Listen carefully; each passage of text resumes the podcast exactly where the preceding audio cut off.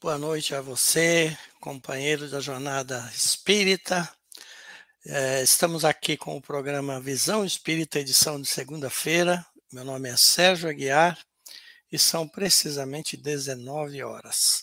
O programa de hoje nós falaremos sobre regeneração e reencarnação, um tema bastante falado, mas acredito que nunca se fala o suficiente. A gente sempre tem espaço para acrescentar novas coisas a esse tema.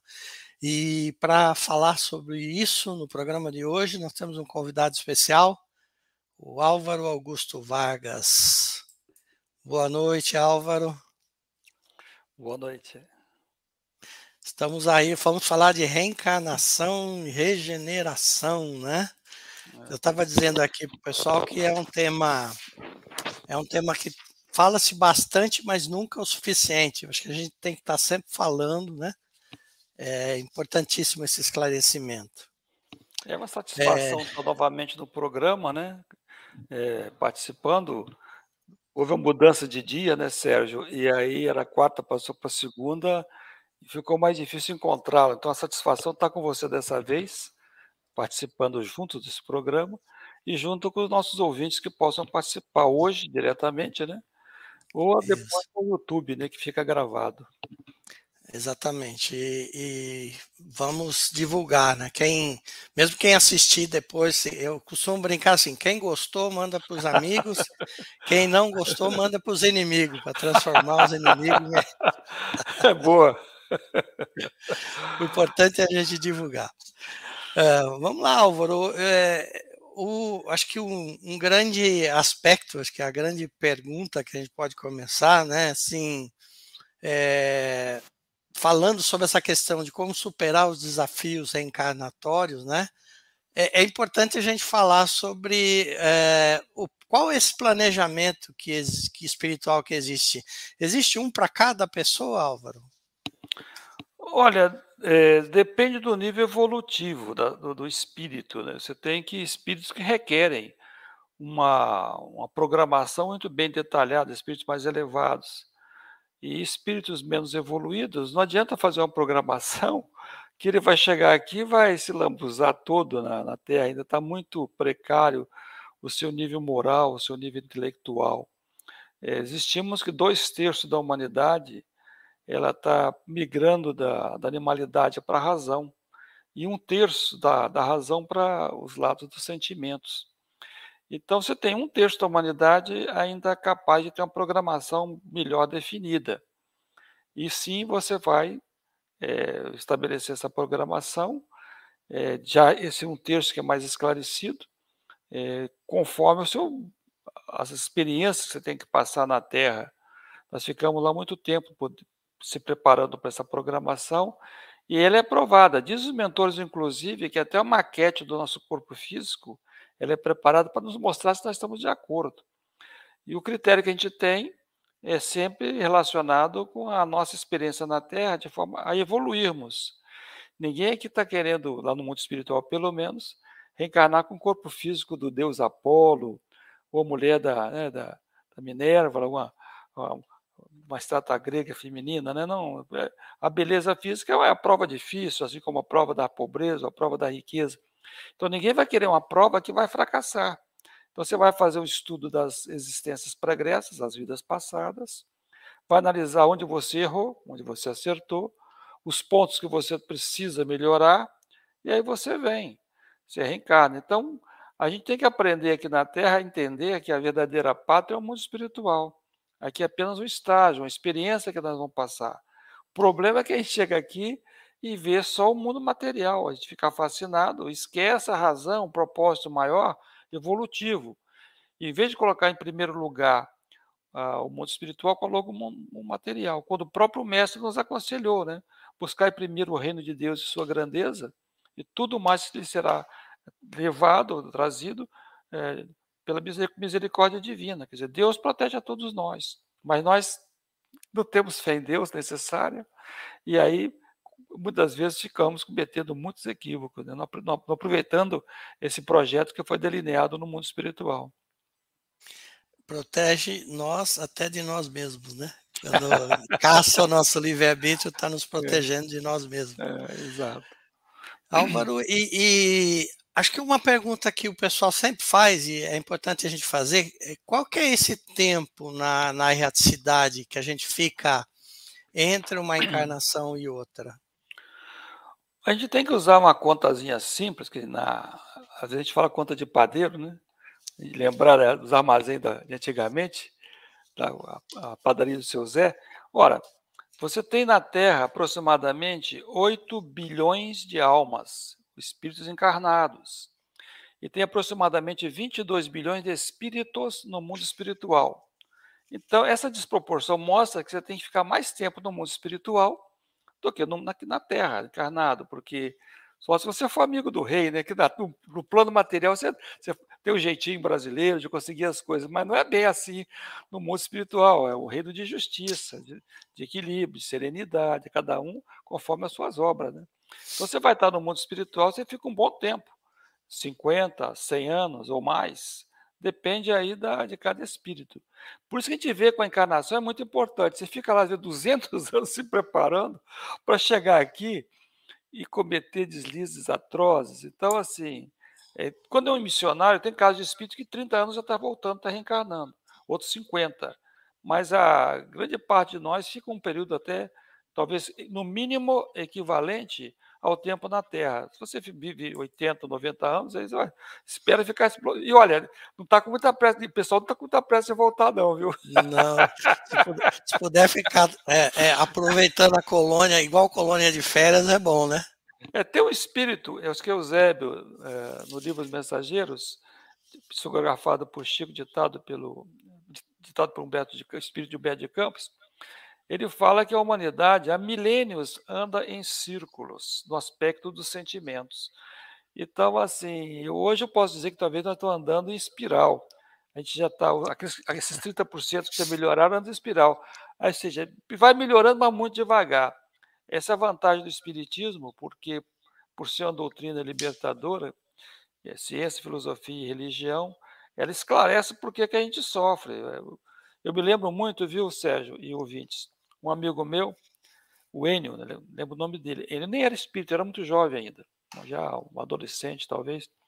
E eu fiquei impressionado quando eu ouvi uma conversa do Enio dizendo por que, que ele era espírita. E ele disse que era espírita porque depois de migrar por várias religiões, ele queria saber a explicação para o sofrimento dele. Ele tinha uma dor crônica que não passava. Eu tenho que ter uma razão para isso. Por que, que eu, eu sendo uma pessoa boa, dedicada, pai de família, bom trabalhador, honesto, fazendo tudo certinho, por que, que eu tenho essa dor? Estou falando de 50 anos atrás, a medicina não estava tão avançada como hoje, né? Então, ele não tinha livro para aquela dor, é a dor ininterrupta, 24 horas. E ele falou assim: eu, no Espiritismo eu consegui entender por que, que eu sofro. Isso me, quer dizer, por isso que o Espiritismo se chama o Consolador. Consola.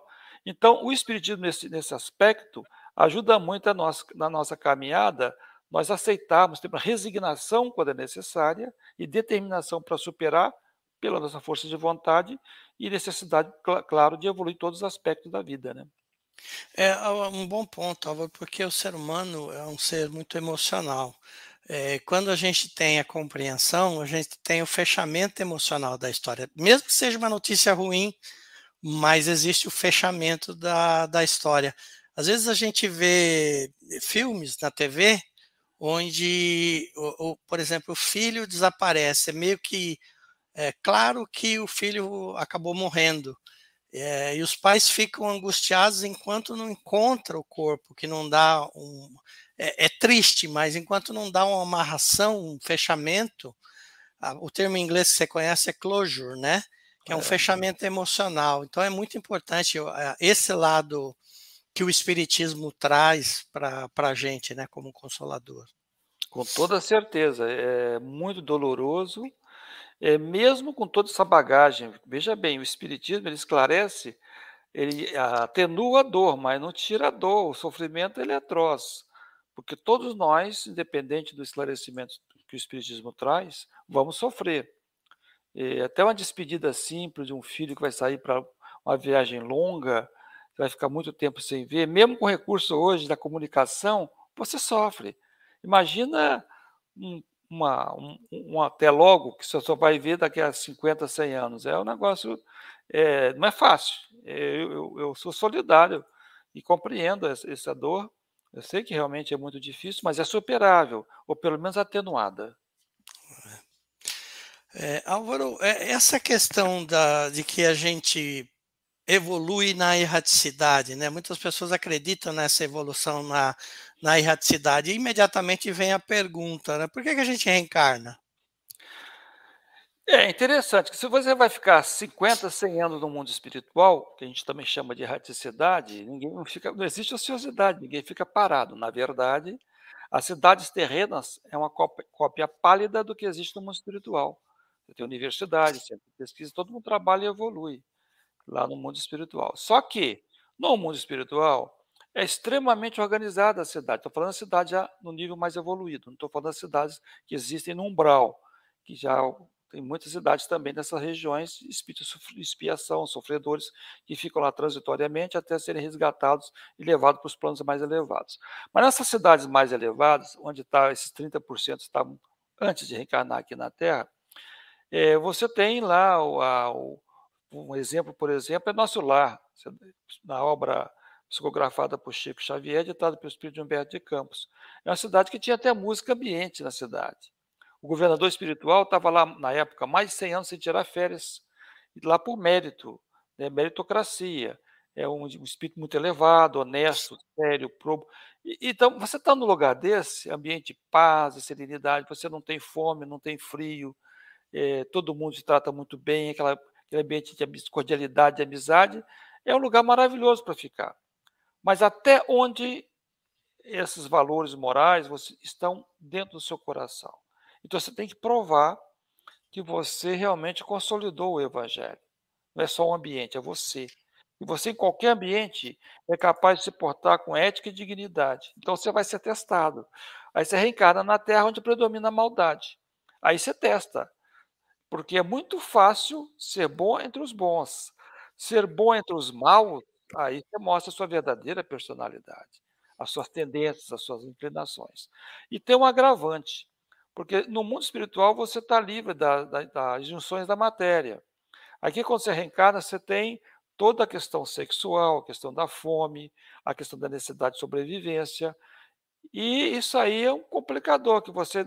É, o indivíduo tem aquele instinto animal, tá, porque você está no corpo físico, e tem a questão da, da, da razão, dos sentimentos, da ética, que vai disciplinar essa sexualidade para evitar as aberrações.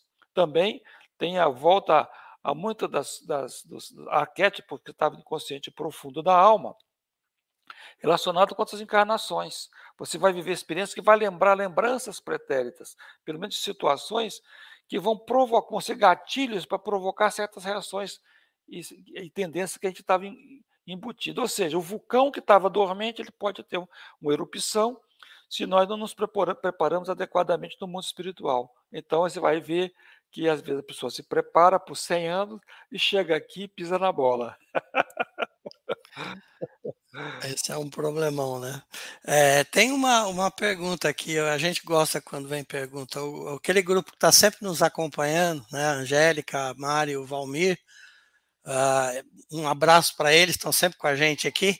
A pergunta do Valmir é a seguinte: então quer dizer que a gente só vem para cá para sofrer? E quando sofremos tudo que era necessário e evoluímos, não voltamos mais? Olha, Jesus reencarnou aqui na Terra, um espírito puro, é o modelo da humanidade, e foi um mártir. Então, o sofrimento dele, na verdade, foi um galardão de amor. E os apóstolos que o seguiram também, todos foram martirizados. Então, o sofrimento aqui na Terra depende de como você encara.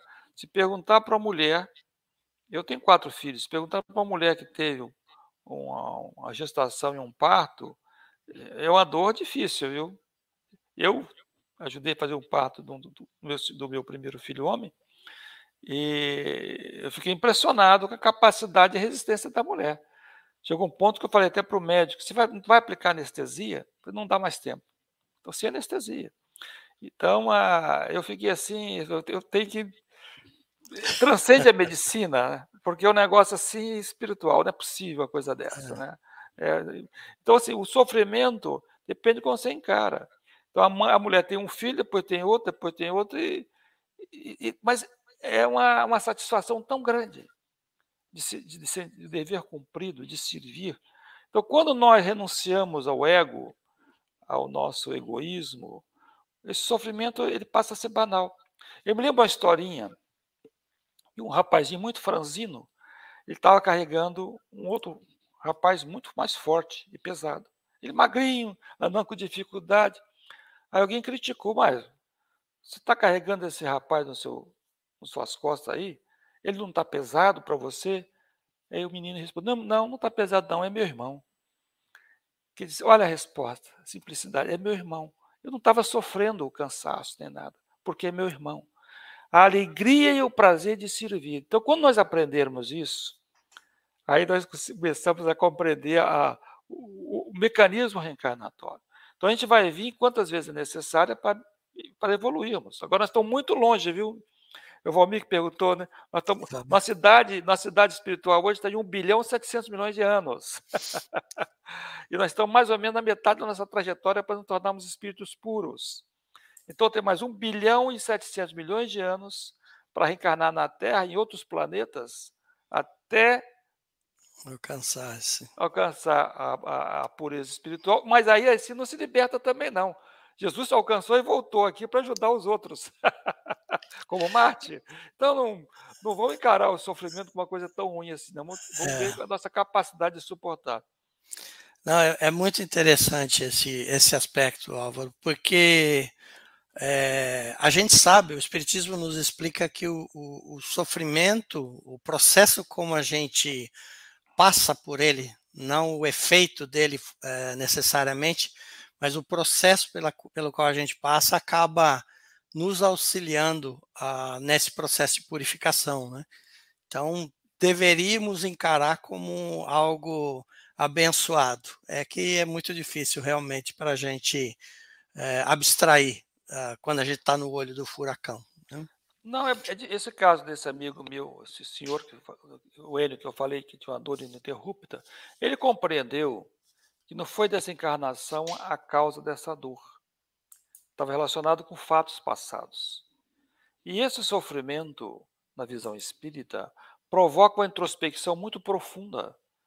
E ele consegue atenuar, eh, diminuir o número de reencarnações difíceis que passaria pela essa introspecção mais profunda que ele vai fazer da vida e mudar conceitos. Tem pessoas que precisam de um choque para mudar o estilo de vida. Ele está indo naquele da círculo vicioso, da mesma maneira, ele precisa ser quebrado esse ciclo. E às vezes é. uma expiação necessária acontece para ele acordar. Senão ele vai perder essa encarnação. Ele vai voltar lá de mãos vazias. Vem cá, você ficou um tempo todo na Terra e não aproveitou nada. O próprio guia espiritual permite, olha. E essa, esse sofrimento é Deus que coloca. São as energias acumuladas em nosso espírito por várias existências de erros, de equívocos, que a gente chama de débitos congelados, que em dado momento precisa drenar para limpar a alma. E a drenagem dessa energia negativa passa para o corpo físico e gera enfermidades.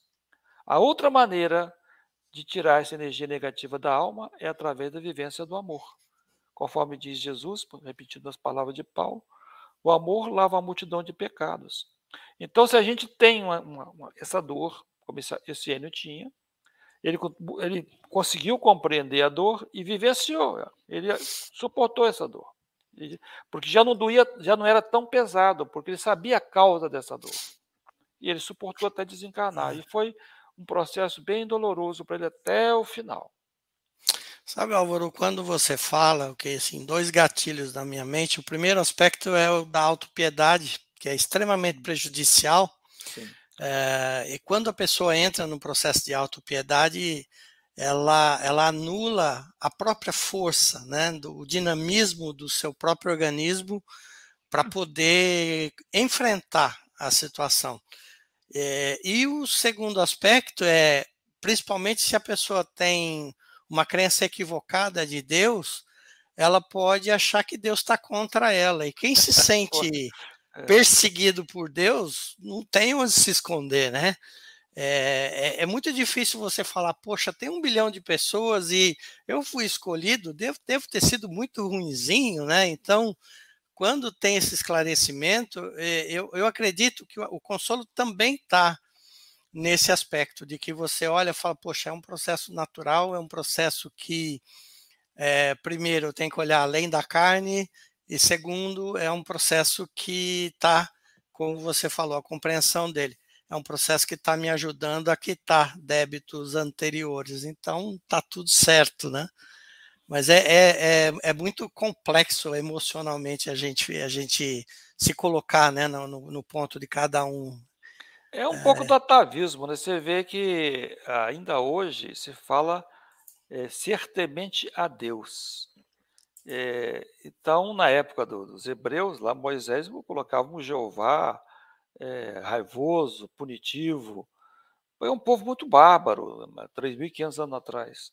Mas ainda hoje muitas religiões trazem isso. Eu me lembro que eu ganhei de presente de uma funcionária que estava se despedindo da empresa e me deu uma Bíblia de presente. Eu até gostei, porque eu, no ambiente de trabalho eu nunca falo de religião, respeitando as, as diferentes religiões que existem para não ficar, né, não é o local, né? A menos que alguém em, em, em segredo venha me perguntar alguma coisa, mas eu prefiro ser um pouco mais é, não, não, discreto. Mas eu gostei, ela deu a Bíblia de presente, fez uma dedicatória, mas o que ela me chamou a atenção na, na dedicatória, colocou: O senhor, como eu, somos tementes a Deus. Eu fiquei pensando, é de uma religião cristã, mas não espírita. E eu fiquei, nossa, temente a Deus. Jesus mostrou há dois mil anos que Deus é amor, é um Pai boníssimo. É, se está nos acontecendo alguma coisa de desconforto, não vamos colocar a culpa em Deus, porque Deus é bom, Deus é um Pai. Não, tem, não temos que temer a Deus, devemos aprender a amar a Deus.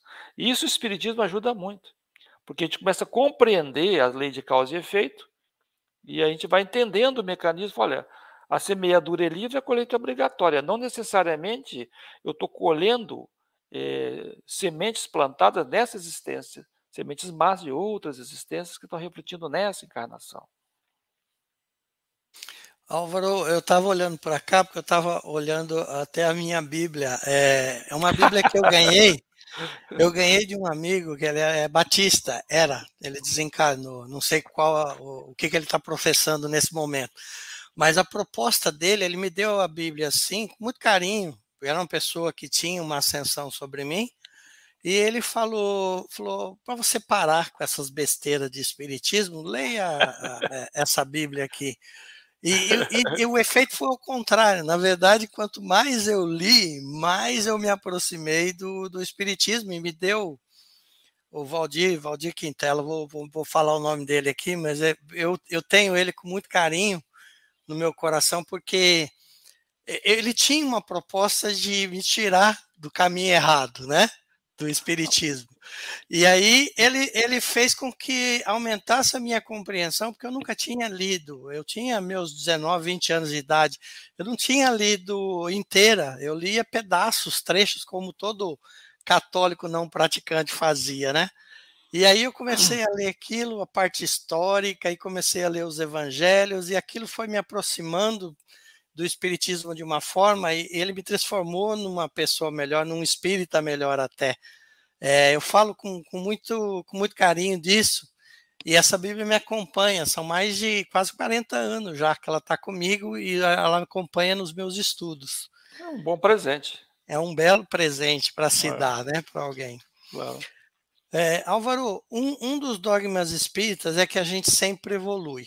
E é, no vaso, a nossa inteligência se desenvolve junto com os sentimentos, o amor? Olha, o, tem um livro muito interessante que a gente chama das obras básicas do Espiritismo, muitos já conhecem, é o Livro dos Espíritos. É um livro muito quem não conhece deveria procurar adquirir esse livro. É perguntas e respostas é um livro fabuloso, né? é um livro assim, é para se ler e reler durante toda a vida. E um dos pontos que o Allan Kardec, é o codificador da doutrina, que coordenou, organizou o Espiritismo, ele fala justamente sobre isso, que geralmente, comumente, nós desenvolvemos primeiro o nosso lado intelectual e, na sequência, os nossos sentimentos. E é, porque, porque é, muito, é muito fácil entender porque o lado intelectual é a própria necessidade de sobreviver. Você está com não está gostando de carne crua, você vai inventar o fogo. Está difícil levar alguma coisa pesada, você vai inventar a roda. Então, assim, a necessidade de sobreviver aqui na Terra, no mundo físico, te força a desenvolver muito o lado intelectual. Mas uma vez que você desenvolve a sua intelectualidade, vai aparecer a, filosofia, começa a atenuar essa agressividade e passa a desenvolver os sentimentos. Então, eu ainda era criança, muito tempo atrás, muito tempo atrás, eu me recordo que os homens da, daquela época andavam armados, sabe? O pessoal botava uma arma debaixo do paletó, usava-se muito paletó eterno, debaixo do paletó andava, saía de casa armado. Eu conheci um senhor é, no meu bairro, ele andava com duas pistolas. Hoje é um negócio você falar uma coisa dessa, você não acredita, né? Eu, eu morava na capital, uma cidade grande. Então, assim, é, mudou a Na época de Allan Kardec, em 1850, quando ele publicou esses livros, ainda tinha resquício de duelo. Você pode imaginar hoje, se alguém falar, pô, eu não gosto de você, você vai duelar comigo. É. Você vai achar que, achar que o sujeito é louco. Então a sociedade evoluiu os sentimentos também, então desenvolve primeiro os sentimentos. Infelizmente, o avanço da, intelectualidade é, foi muito rápido e os sentimentos atrofiados. Isso é, então, explica as guerras, as violências, o desnível social, o egoísmo predominante. Então, gera um monte de problema. Aí vai ter a questão do karma individual e coletivo, que vai ser o corretivo necessário para burilar essas almas muito endurecidas. E, e, Álvaro, existe aí um aspecto de que os espíritos, eles, é, de certa forma, temem reencarnar na Terra, né? Quem não teme, não? Tem certas experiências que eu passei nessa encarnação que eu olho assim, meu Deus do céu. Acho que eu estava meio entusiasmado do outro lado quando eu assumi isso aqui. Tem uns negócios que a gente vive aqui, gente, não é possível que eu pedi isso aqui. Eu acho que eu cochilei da aula lá, assinei protocolo. Eu não vi esse negócio aqui, não, não é possível. Mas assinei esse... sem ler. Eu assinei sem ler, cara eu estava muito entusiasmado, estava muito otimista. Tem assim o, o Fernão Dias Paz, um bandeirante é, na época das bandeiras Brasil colonial. Ele estava indo no mundo espiritual antes de reencarnar. E aí os guias espirituais dizendo qual era a tarefa dele. Ele estava com medo. Falou: olha, aqui no mundo espiritual eu tenho consciência do que está acontecendo. Mas na Terra, no mando do esquecimento provisório, ele diz ele, o, o Fernando Dias Paz, uma frase muito interessante a, a, a água misturada com a terra muitas vezes vira lama. Então, ele com medo de reencarnar. Ah, você pode dizer, bom, mas o Fernando Dias Paz não é um espírito tão evoluído. Tudo bem. Mas tem um outro, uma outra obra, essa citação do Fernando Dias Paz está no livro Brasil, Coração do Mundo, Pátria do Evangelho, ditado pelo Espírito Humberto de Campos, psicografado pelo Chico Xavier. Uma outra obra também psicografada pelo Chico Xavier, ditado pelo Espírito de Emmanuel, chama-se é, Renúncia. É um romance lindo. Que o espírito, no, no outro planeta, lá em Sirius, tá, no sistema de Sirius, é, Alcione, esse espírito feminino, ela vai voltar aqui para a Terra, um planeta inferior, para tentar resgatar o seu grande amor, Pollux, na época da, do, acho que do século da, antes da Revolução Francesa que o Pollux estava aqui milênio a milênios já não, andando em círculo, não evoluía, e ela lá em cima subindo cada vez mais. Aliás, como a maioria das mulheres, né? Essa evoluindo mais rápido que os homens. E aí ela vem, mas aí o, o guia espiritual dela lá em Sírios disse: Olha, você não você deve desistir, não faça isso. Você sabe os riscos que existem reencarnar num planeta de sombras, a Terra, porque a Terra é um planeta que predomina a maldade, né? E ela falou: não, eu vou. E ela veio como missionária e tem pleno sucesso. Mas deixou os guias lá em Sírios preocupadíssimos com o fracasso dela, porque ter sucesso nessa encarnação aqui na Terra, manter a ética, a honestidade, a moral, conforme o Cristo nos ensinou, é muito difícil. Então a é. gente deve fazer o melhor da gente é, como diz aquele sambinha, né? Levanta, sacode a poeira e dá volta por cima, né? Porque a gente vai escorregar muitas vezes, mas não tem problema. Porque não existe pecado, viu, gente? É muito importante isso, né? Existe compromisso, responsabilidades. Se eu cometi um erro, paciência, eu sou um espírito atrasado, eu vou fazer o possível para não errar mais e ajudar de alguma forma as pessoas que eu prejudiquei. Tem uma pergunta aqui do Francisco, nosso amigo também, que está sempre por aqui. É, a maioria de nós passaremos pelo umbral até sermos levados a uma colônia. É, disse que o nosso lar está acima da cidade do Rio de Janeiro. Então poderia haver alguma colônia sobre a nossa cidade? Francisco, com toda certeza. Você tem milhões de cidades. Eu volto a dizer, a população encarnada é quase um terço da desencarnada. Então, é só fazer uma, uma conta, uma regra de três, você vai chegar a esse número muito maior de cidades do mundo espiritual.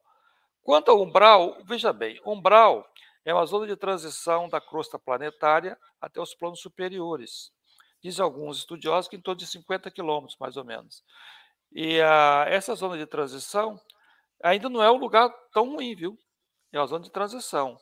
O lugar que realmente não é muito bom é no interior da crosta planetária, chama região infernal é, as regiões abismos. É, aí vão criminosos, é, políticos corruptos, é, traficantes de droga, é, pedófilos, vão para esses lugares ali.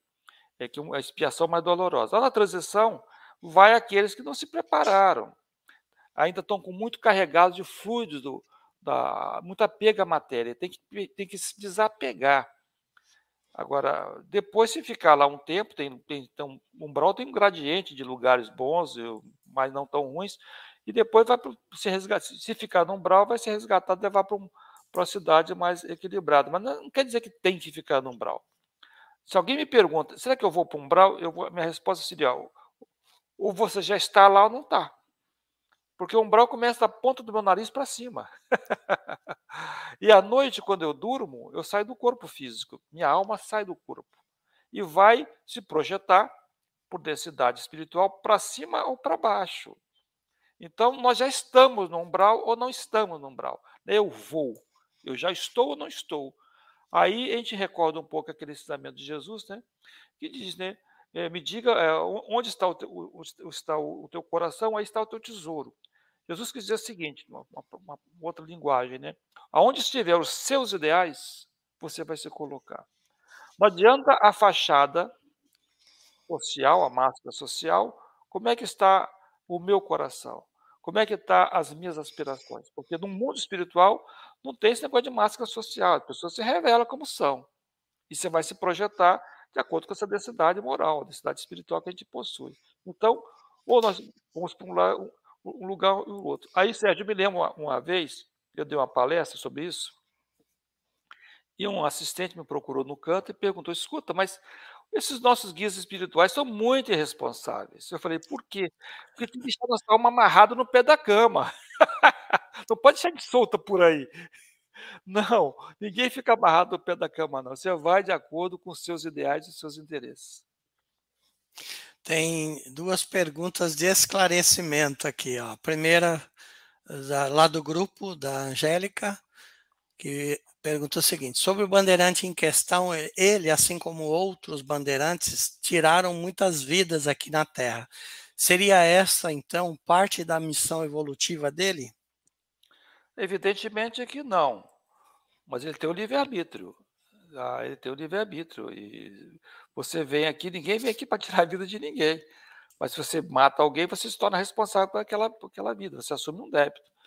Tá? Agora, tudo depende da intenção também que a pessoa faz. Né? Você vai ver um policial que atira num bandido, ele está protegendo a sociedade, se ele o fez com esse interesse, com, se for essa motivação. Se ele atirou para se defender, para proteger um cidadão de bem, Agora, se ele faz por maldade, aí não, aí já é outra, aí já é assassinato, é outra questão. Então, a ação em si tem que saber o que motivou, por que, que você fez. O bandeirante tinha a missão de entrar na selva. Se ele foi atacado por índios ferozes, ele tinha que tirar a vida. Agora, se ele cometeu barbáries por, por, ah, por, por, por motivos fúteis, é, por, não, isso aí já é uma, uma demência, uma doença, e, e ele vai pagar por isso, evidentemente, né? Uma outra pergunta também para esclarecimento da Priscila. Priscila era aqui da União de Piracicaba, está no, no, em Bandeir, Bernardino de Campos. Um beijo, Priscila. É, interior de São Paulo. Ela diz assim: aqui acontecem muitos suicídios. Falam que em uma das saídas da cidade tem um grande vale dos suicidas. Vocês acham que isso é possível? Olha, Priscila, eu respeito quem disse isso, mas uh, o caso dos suicidas é, ele, ele é um, um, regresso precoce para o mundo espiritual. Porque quando nós reencarnamos, nós temos uma cota muito grande que chama energia vital, fluido vital, que é o combustível para a nossa existência. E o suicida, ele desencarna, ele morre, mas está cheio dessa energia e tem que dissipar essa energia. Então ele é recolhido num lugar bem afastado, bem longe, porque do jeito que ele está desequilibrado, ele pode desequilibrar outras pessoas também e levar essas pessoas ao suicídio. Então ele tem que ficar isolado. Tá? Então, ah, não, não creio que essa, esse local possa, de alguma forma, estar muito perto da cidade. Quando, então, não ficam, eles ficam bem isolados. É, porque nós temos um livre-arbítrio, mas somos influenciados pelos espíritos. É. Mas nós temos um limite de, de, de, de suporte.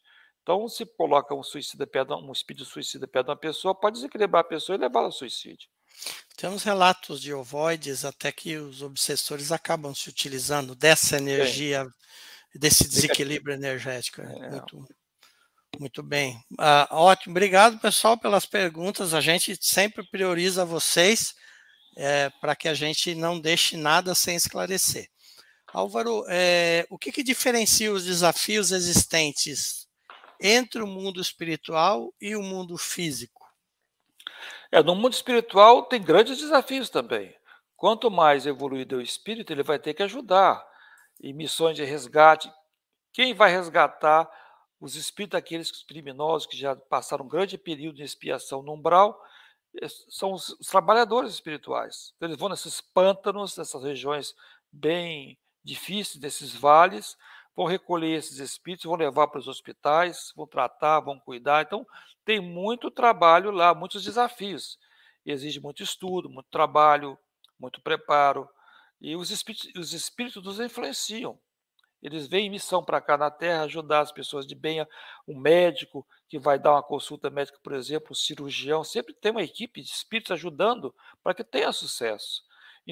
Os governantes, todas as atividades, desde que existam condições, campo vibratório que permita a aproximação deles, eles vão estar trabalhando. Então, no mundo espiritual, nós trabalhamos e muito, mas é outro tipo de desafio. E já aqui na Terra, você está com um manto de esquecimento provisório, às vezes reencontrando antigos inimigos dentro da própria família, que você tem aquela antipatia, você tem, vê muitas vezes conflito de marido e mulher, de mulher com, com as filhas, ou, ou, com os filhos, o pai com os filhos. Então, esses, esses, esses lares nossos em, em, em, conflitos é um grande desafio. Aliás, o lar é o nosso maior desafio, é um grande desafio esse desequilíbrio vem, é um desafio. Então, assim, o ambiente de trabalho, é o mundo competitivo. Então, na Terra encarnada, os desafios são maiores, tá? as provas são bem maiores. por isso que o pessoal treme antes de reencarnar. E não faz muita pressa de voltar, não, viu? É, não, não, não, não, não precisa ficar, não precisa acelerar esse processo, não. Tá bom do não. jeito que tá, né? É, Álvaro, é, essa é uma pergunta bem interessante. É, algumas, algumas pessoas conseguem ver os espíritos. Você acha que essa seria útil se todo mundo tivesse essa faculdade? Não, seria um caos, né? Porque você tem que concentrar. Se você está na estrada, você sai de Piracicaba para São Paulo, você tem uma rodovia. E você está andando, você tem que prestar atenção na estrada. Se você começar a ficar lendo os outdoors de estrada, você vai bater com o carro. Então nós temos que ter foco no mundo material. Aquelas pessoas que vêm com essa capacidade de ver espíritos, é sempre limitada também essa capacidade, né? São é, espíritos que se prepararam antes de reencarnar para ter essa tarefa. Já foram treinados, já foram preparados para essa atividade. Tá? Porque médium, a, a capacidade de sentir presença espiritual, todo mundo tem. A gente chama de sexto sentido. Mas a diferença do médium no centro espírita que a gente chama é aquele médium de tarefa, já está mais pronunciada essa capacidade. Gente vira e volta quando a pessoa, por exemplo, fica muito enferma, ela, a sensibilidade fica mais aguçada, ela ouve às vezes vê espíritos, mas não quer dizer que seja mediunidade, é que ela está mais desprendida do corpo físico. Tá? A pessoa, às vezes, quando está já bem doente, quase desencarnando, já começa a ver os espíritos, mas que já é o corpo físico debilitado abre um pouco a visão espiritual. Mas a, a vidência ela é útil se for utilizada de forma como é no centro espírita, para ajudar os trabalhos de, de, de, atendimento às pessoas necessitadas. Não é uma para entretenimento, é, um, é uma ferramenta para ser usada para atender as pessoas carentes. Ah, tem uma pergunta aqui do pessoal lá do grupo da Angélica. É, pergunta vem do Valmir. Tem muitos obsessores que nem sabem ou nem lembram por que obsediam. Qual seria a rota de resgate desses espíritos? Acontece que a, a morte física, ou a desencarnação, não é passaporte de evolução para ninguém. Então a pessoa desencarna, às vezes muito ignorante, é, muito apegada às coisas materiais, nem sabe que morreu, porque ele tá, o corpo espiritual, o corpo físico é a réplica do corpo espiritual. O coração está batendo, o pulmão, ele sente toda a circulação sanguínea, ele sente todo o seu corpo espiritual funcionando. Então ele acha que está vivo ainda. E as, as aproximações com os, ele, ele sente falta do mundo material. E quando ele sente sintonia com os encarnados, eles se aproximam. Então ele nem sabe por quê, mas é por afinidade. Então vou dizer que uma pessoa desencarnou por excesso de álcool. Então está lá naquela região do umbral, sofrendo. Quando ele melhora um pouquinho, ele ainda está sentindo a necessidade do álcool. Essa necessidade cria uma vibração que vai sintonizar com aquele que é alcoólatra. E vai se aproximar e vai ficar junto, amiguinho dele. Um alcoólatra junto com ele. Então, é, é que a gente chama no Espiritismo da tomada e do plug, né? Você tem que vai encaixar, é afinidade. Então ele criou uma, uma, uma afinidade que permitiu essa sintonia. Por isso que no Espiritismo nós, nós tratamos os dois, né, Álvaro? Tanto encarnados como desencarnados, né? Eu já vi casos de espíritos no, no, em, em, trabalho de desobsessão, ele falar assim, por que você está acompanhando fulano? Eu falei, não, tô, ele estou acompanhando, ele, ele me chamou. chamou por quê? Pelos pensamentos, pelas tendências, pelas inclinações, pelas atitudes. É isso. É, vamos lá. É, a lembrança de existências pregressas poderia nos ajudar a resolver determinados conflitos, sejam conflitos pessoais ou familiares? Eu respeito os médicos que trabalham com os psiquiatras, que trabalham com regressão de memória. Eu creio que para fazer isso tem que ser um profissional já muito bem gabaritado, é, com formação em psiquiatria, psicanálise, para não ser um aventureiro que vai trabalhar com isso. Mas eu acho, é, fora alguns, as, alguns, algumas questões muito específicas, não. Se Deus nos concedeu esquecimento, é porque é bom para a gente. É bom não lembrar o passado. Não vale a pena é, recordar o passado, porque é, vai, vamos viver situações muito desagradáveis. Se nós sempre evoluímos, vamos dizer, 80 anos trabalhando na Terra, evoluindo um pouquino, e fomos para a erraticidade muito espiritual, depois voltamos, então você vai voltar um passado reencarnatório de talvez 200 anos. E nesses 200 anos nós já melhoramos bastante. E ver quem nós fomos no passado, 200 anos atrás, é muito chocante. Nem todo mundo tem estrutura psicológica para ver isso. Então, para que você quer saber disso? Ah, se alguém quer saber um pouco da própria da, da encarnação passada, se examina as suas inclinações, as suas tendências e procure corrigi-las. Mas não querer saber em detalhes a, a vida pregressa, porque é, é, nocivo, é negativo. É, Deus me livre disso. é, já que você falou um pouco da, da família, como é que a gente forma as famílias humanas? É, as famílias vão ser sempre dentro do mecanismo de expiatório e reparação. Se é um espírito que já conseguiu subir uns degrauzinhos na escala evolutiva, ele vai fazer reparação. Eu faço um, um paralelo, por exemplo, uma pessoa que tem um grande débito, mas não tem condição de pagar. Mas um dia ela vai conseguir arrumar um negócio, uma, um comércio ou uma fazenda e vai ter algum dinheirinho para pagar. Então, ele vai no banco e começa a quitar seus débitos. É um pouco parecido com aqueles que já evoluiu um pouco mais e ele falou: Bom, agora eu já fiz tanta bobagem no passado, eu quero reparar as pessoas que eu prejudiquei. Então, perfeitamente. Então você vai nesse projeto, você vai encontrar, você é um homem, né? Você vai encontrar fulana que você desviou do bom caminho no passado, vai ser sua esposa ou sua filha, ou fulano que você prejudicou muito, vai ser seu filho. Porque imagina uma pessoa que tenha por ambição e falta de escrúpulo tirar da vida de alguém. Ele destruiu um corpo físico. Ele ficou comprometido com aquele espírito. Então ele vai reencarnar e ele vai ter chance de receber aquele espírito que ele prejudicou, que ele tirou a vida, como filho. Então ele dá um corpo físico que ele tirou no passado. E lhe dá por herança todos os seus bens que ele expoliou no passado. Então ele devolve. Então ele faz a reparação. Então, assim que funciona o mecanismo quando o espírito já está um pouco mais evoluído, né? Quando ele não tem condição de pagar nada, então vai ficar espiando mesmo, vai nascer numa situação difícil, vai ficar... é uma pedra bruta. Enquanto é. um, uma, você vai fazer uma estátua, o, o, o escultor começa a quebrar forte com a marreta. Chega um ponto que ele vai passar a lixa para alisar a estátua. É mais ou menos assim. A pedra bruta vai ter lá o cisel martelada profunda. A, a estátua já está mais evoluída, já, tá, já cresceu um pouco mais. Aí já começa a usar só uma lixazinha leve e tal, porque já está mais evoluída. Assim também somos nós. Gradativamente a reencarnação vai polindo a nossa alma. Nessa questão de, do ambiente familiar ainda, é, existem aí diversos conflitos humanos, né? E, e ainda assim tem os espíritos desencarnados junto a nós que podem nos prejudicar. Então a pergunta é: por que, que os guias espirituais permitem a presença dos obsessores ao nosso lado?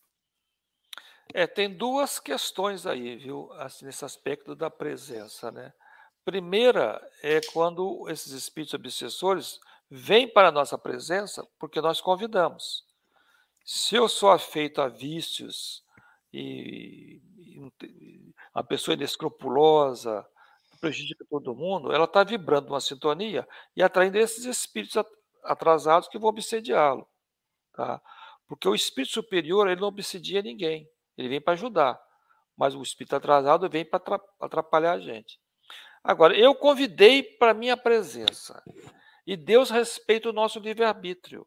Eu posso convidar para perto de mim quem quiser. E o mentor espiritual não pode interferir no nosso livre-arbítrio. Imagina se a gente convida alguém para jantar na nossa casa, aí vem um oficial de justiça dizer que não pode. Não, está proibido, tem que sair da sua casa. Mas peraí, é o meu convidado, está na minha casa, eu convidei, é minha residência. Então, a minha residência mental me pertence. O guia espiritual vai respeitar a nossa residência mental. Ele não pode adentrar e tirar. Não pode fazer isso. Ele vai respeitar a minha vontade. Se eu convidei, vai ficar lá. Eu que tenho que, olha, um convidado indesejável, então, show, né? Vai embora. Isso vai ser através da transformação moral, é, pensamentos elevados, ética, a fraternidade, o amor, a caridade, isso vai afugentar esses espíritos. Outra questão é o obsessor aproximar quando tem a, a, a tomada que permite isso, como, por exemplo, um inimigo de vida passada. Uma pessoa que eu prejudiquei na outra encarnação não me perdoou, pode acontecer isso, e me encontrou. E do mundo espiritual, então, como eu o prejudiquei, ele quer me prejudicar. Esse é um problema meu. O que, que o guia espiritual pode fazer? Olha, vocês dois estão ligados no outro, porque são dois enfermos morais. A gente costuma dizer que o encarnado é a vítima e o obsessor é o malzinho. Mas os dois são duas vítimas de, dos, das, dos, suas, dos seus deslizes morais. Então, o mentor tem que trabalhar os dois ao mesmo tempo. Não pode beneficiar um e beneficiar o outro. Ele vai tentar convencer o obsessor que não, a vingança não vale a pena, não, não, vai resolver nada. Que o que nós fazemos, nós vamos colher nossos, nossos equívocos. O obsessor não precisa fazer isso. Então, aí tem essa questão também da, da obsessão por questões de existências passadas.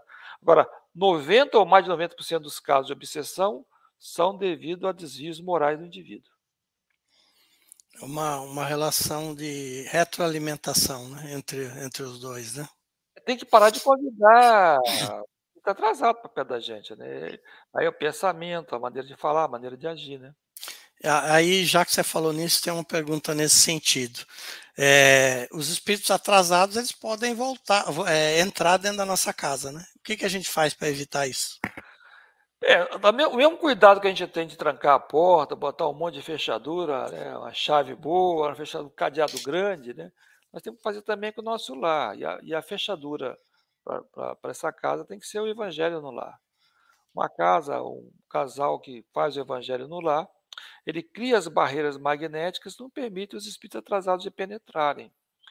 Então, por isso que a gente sempre recomenda, uma vez por semana, os casais cristãos fazerem o evangelho no lar. Meia horinha, fazer o evangelho no lar, uma oração, uma prece, um estudo do evangelho. Vai criar uma atmosfera positiva que neutraliza essa influência. Agora, não é só fazer o evangelho e depois o casal ficar brigando, né? É, é verdade. É, você cria uma barreira, depois destrói a barreira. É, é verdade. É, é, o respeito, a vivência fraterna, dentro da ética, dentro da moral. Isso não é só o evangelho que vai criar essa barreira.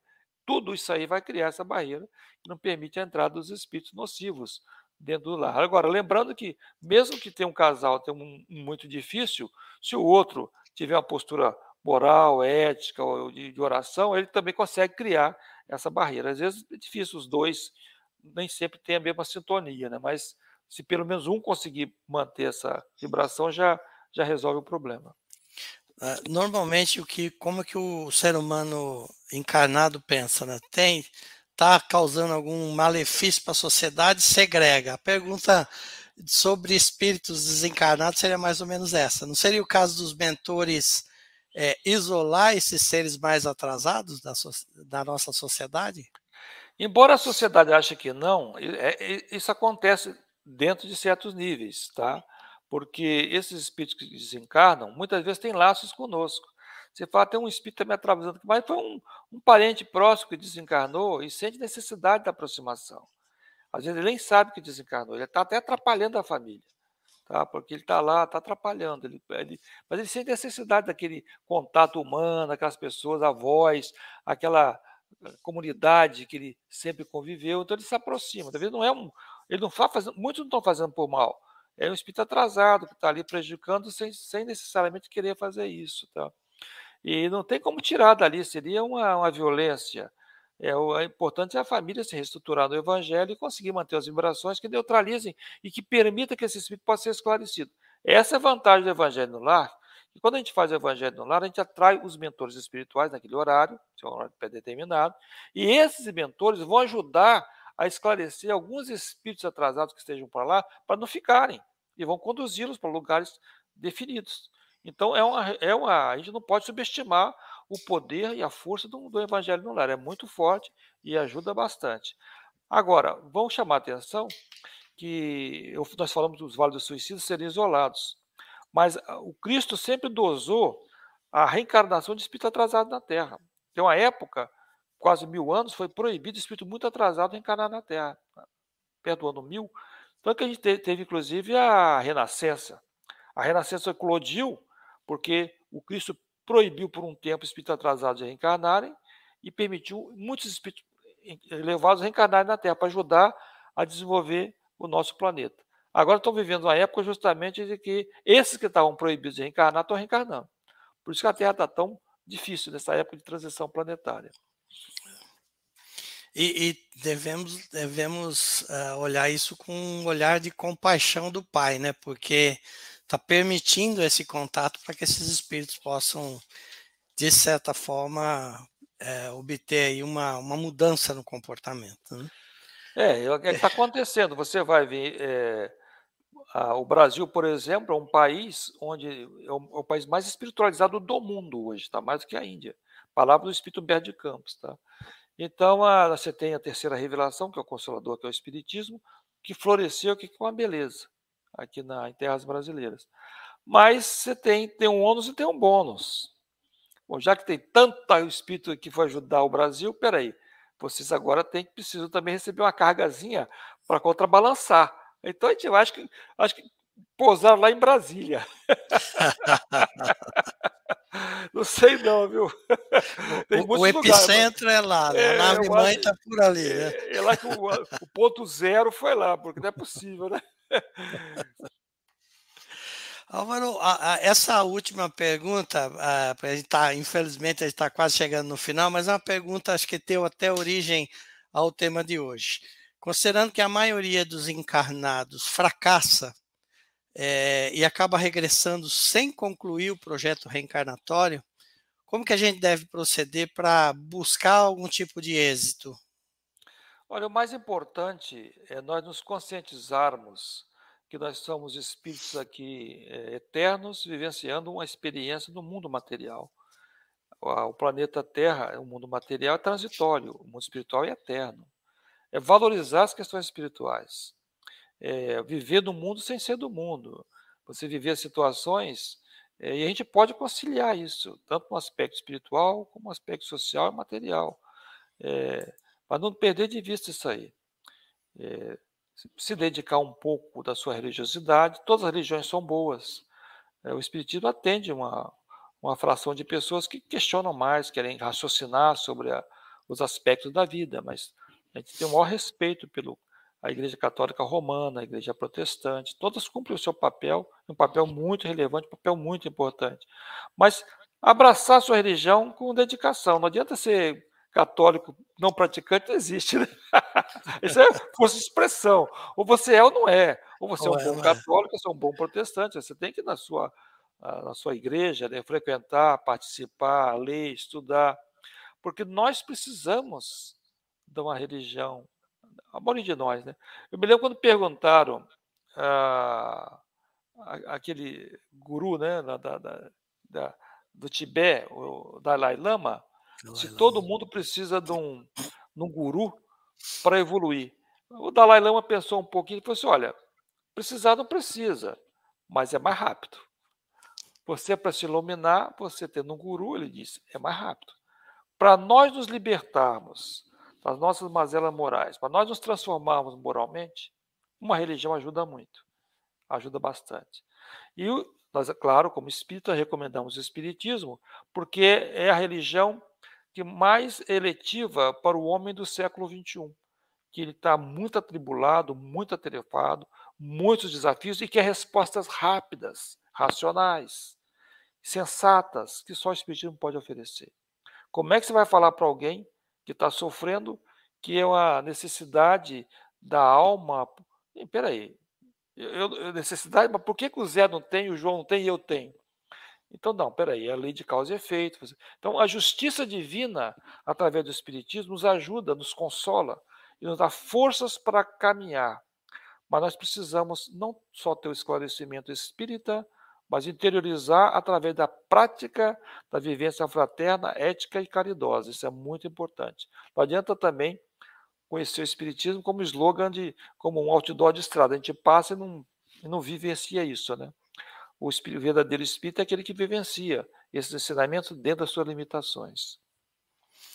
Muito bem, muito. Acho que uh, o assunto foi extremamente interessante.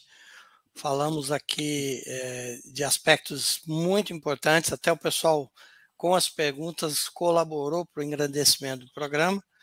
Eu vou me despedindo aqui, mandando um beijo para todo mundo que nos acompanhou. E passo a palavra para você, Álvaro, suas considerações finais e depois fazer uma prece para nós encerrarmos. Perfeitamente. É, o tema de hoje, como o nosso companheiro Sérgio falou, não se esgota, nem essa nossa pretensão. É apenas colocar sob ângulos diferentes esse assunto, porque é um assunto que vale a pena ser analisado, porque todos nós temos desafios. Uma coisa é certa: Deus é um Pai bondoso e ninguém tem um desafio maior que a sua capacidade de superação. Se nós temos uma coisa às vezes pesada, momentaneamente sentimos muito pesada, é porque nós temos ombros fortes para suportar. Então não vamos desanimar das dificuldades, mas vamos fortalecer nossa fé em Deus, porque sem a fé em Deus, sem esclarecimento, essa cruz fica muito pesada.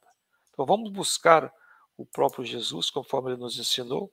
É, Vinde a mim, vós que sofreis, eu vos aliviarei. Buscar o Mestre, porque o nosso amigo de sempre está, conhece cada um de nós aqui na Terra, todos nós. Ele é o nosso irmão maior, nosso grande amigo. E com essas palavras, então, eu vou me despedindo e vamos elevar os pensamentos, mais uma vez, pedindo a Deus, nosso Pai, Jesus, nosso Mestre, que nos ilumine, nos fortaleça, dando as energias necessárias para suportarmos todas as vicissitudes, certos de que nosso guia espiritual está ao nosso lado, nos ajudando a caminhar com serenidade, equilíbrio e fraternidade nas nossas atividades diárias. Muito obrigado e boa noite a todos. Boa noite, boa noite a todos.